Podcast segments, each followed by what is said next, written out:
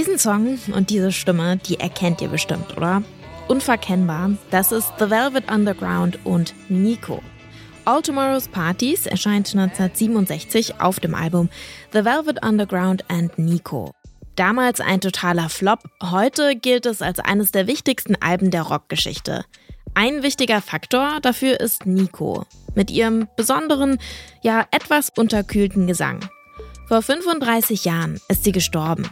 Warum Fans bis heute ihr Grab besuchen und dort sogar die ein oder andere Weinflasche leeren, das erfahrt ihr heute im Popfilter. Es ist Sonntag, der 23. Juli. Ich bin Jesse Hughes. Hi.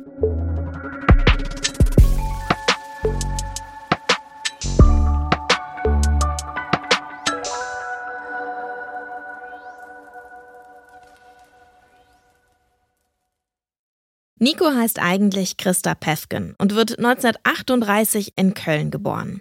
Mit 16 wird sie von einem Fotografen entdeckt, zieht nach Paris und arbeitet als Model für Zeitschriften wie die Vogue oder die Elle.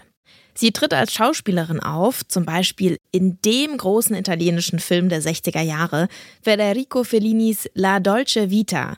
Und sie freundet sich mit den Rolling Stones an. Mit denen nimmt sie ihre erste Single auf, I'm Not Sane.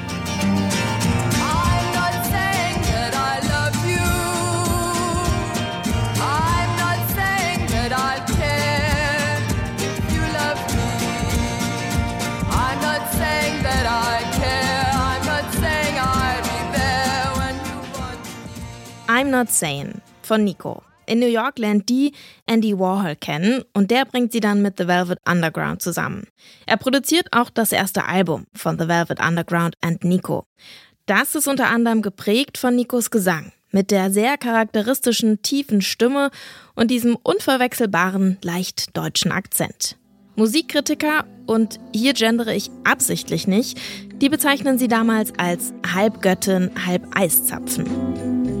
She'll build you up to just put you down. What a clown, cause everybody knows the things she does to please. 1967 erscheint Nikos erstes Soloalbum Chelsea Girl. Das gefällt ihr selbst aber überhaupt nicht. Die Produktion hat sie nicht in der Hand und sie findet es dann am Ende viel zu kitschig. Vor allem die vollgestopften Arrangements mit Streichern, Harfen und Flöten. Auf dem zweiten Album, The Marble Index, da klingt sie dann völlig anders. Und so, wie sie es möchte. Ihre Kompositionen werden immer unkonventioneller, meist nutzt sie ein Harmonium. The Marble Index gilt heute als Meilenstein der Musikgeschichte. Das Album nimmt Genres wie Dark Wave, Gothic und Ambient vorweg. Into numberless reflections rises a smile from your eyes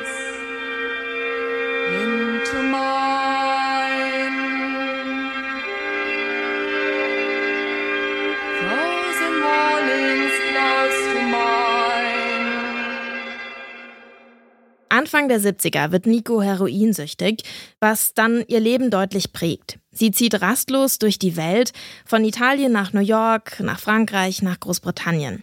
Da entsteht dann 1981 ihr fünftes Album, Drama of Exile. Die ersten Tonbänder verschwinden aber unter rätselhaften Umständen. Das Album erscheint später als Bootleg neben einer zweiten, neu aufgenommenen Version. Auf Drama of Exile hat der Zeitgeist sie endlich eingeholt. Die Platte klingt nach Wave und Post-Punk. Der Song Genghis Khan ist fast schon tanzbar.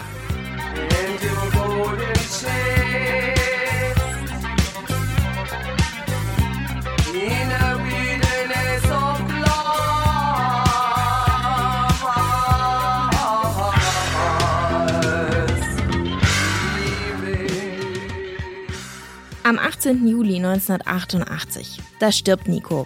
Sie ist auf Ibiza, sie stürzt von ihrem Rad und hat eine Hirnblutung. Ihre experimentellen und düsteren Alben, die beeinflussen weiterhin unzählige andere Musikerinnen. Ian Curtis, The Cure oder auch Björk. In Deutschland wird sie aber erstmal lange ignoriert, was sich zum Glück mittlerweile geändert hat. Aus ihrem Album Drama of Exile hören wir jetzt einen Song in voller Länge und zwar Genghis Khan.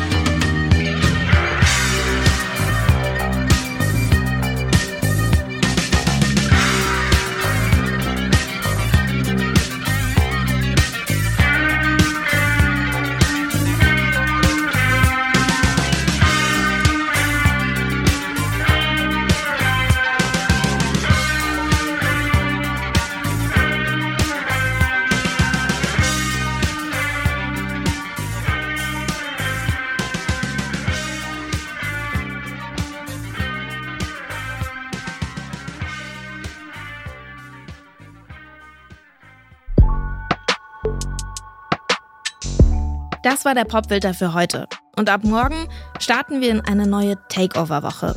Diesmal nehmen uns Eric Pfeil und Francesco Wilking mit nach Italien. Der eine hat ein ziemlich tolles Buch geschrieben, Azuro mit 100 Songs durch Italien. Und der andere, der macht Musik, zum Beispiel bei Die Höchste Eisenbahn oder auch bei der Kruki Gang, die ja deutsche Popsongs auf Italienisch neu interpretieren. Die beiden sind also echte Italo-Pop-Fans und auch echte Experten. Ihr dürft also gespannt sein auf diese nächste neue sommerliche Takeover-Woche hier im Popfilter. Heute in der Folge beteiligt waren Anke Bielert, Stanley Baldauf und ich, Jesse Hughes, und ich freue mich schon auf morgen. Ciao.